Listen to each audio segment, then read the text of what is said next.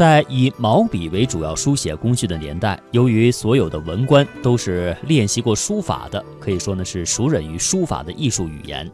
每一个为人作书的官员都明白，自己的字张挂在大庭广众之下，是要接受一大批有书法修养的人们的检验的。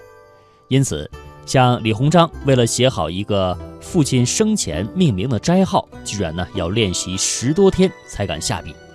也正是因为持续不断的钻研，很多的官员成为了他们那个时代的重要书法家。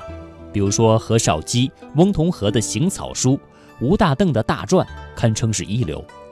但是晚清的官员写了那么多的字，在文人的日记和信札当中却不见有卖字的记录。翁同龢的日记曾记载：罗大春送别敬，受之赠以善衣条四。别镜就是礼金，是实实在在的银子。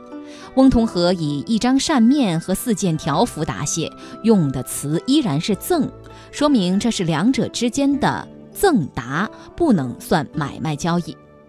在近年来关于文人润利的研究当中，我们可以看到，标示润格卖字的多为没有出世的文人、官员的僚牧和退休的官员。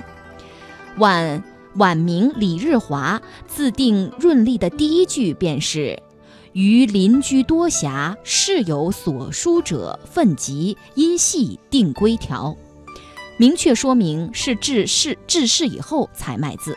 虽然我们不能排除在任官员当中也有卖字者，但应是极少数，公开张帖润隶的可能性也不大。那么，为什么在任的官员不卖字呢？可能啊，这里面的原因是多方面的。现任官员不卖字，应该是官场兴之已久的传统，这和那个年代做官的在中国社会的地位和收入有关。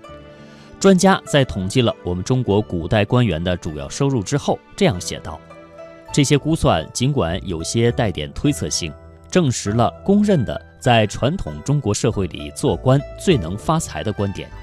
官宦生涯不仅对官员本人是利益所在。对其家乡也同样有好处。书写的实用性和必要性，也是书法不宜买卖的原因之一。书写是日常生活中必须的交流工具，日常使用书写的工具和书法创作的工具呢是完全一样的。可以说呢，实用和艺术的边界从来就不是特别的清晰，不像我们现在。当时文人们的信札、诗稿、账目、药方、笔记、日记。基本都是用毛笔书写的，文人一动笔就等于在所谓的创作书法了。那书法在当时又怎么能够商业化呢？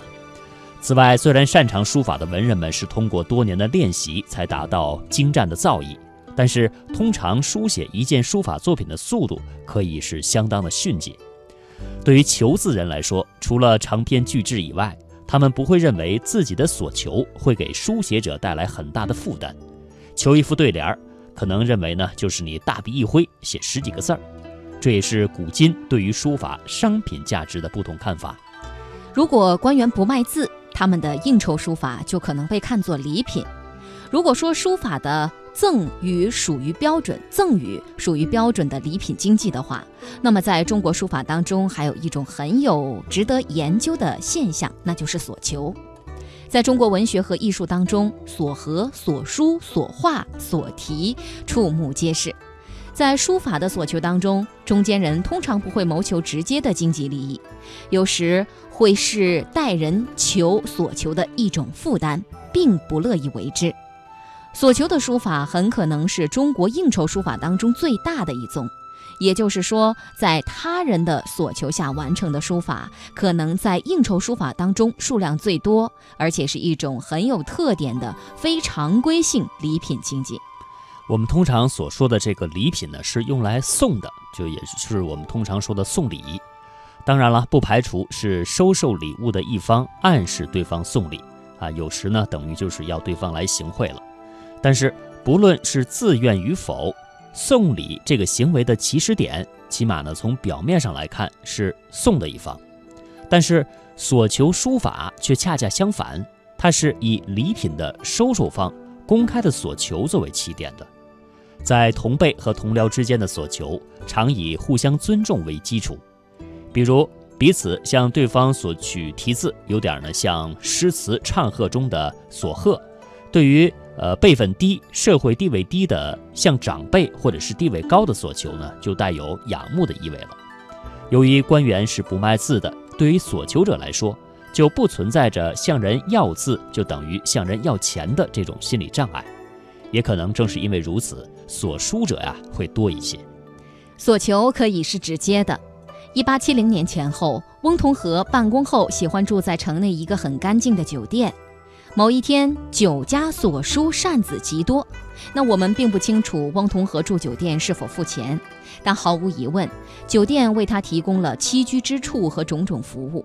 这种所求是有服务在先，翁同龢也不便推辞。这可以被视为是一种交换。所求经常是托人转求，求书者也可能并不认识写字者。比如吴承禄托吴大邓求李鸿章的字，间接所求，或者是因路途遥远，有时并不是当下送礼，而是由中间人备礼，所求者欠着中间人的人情。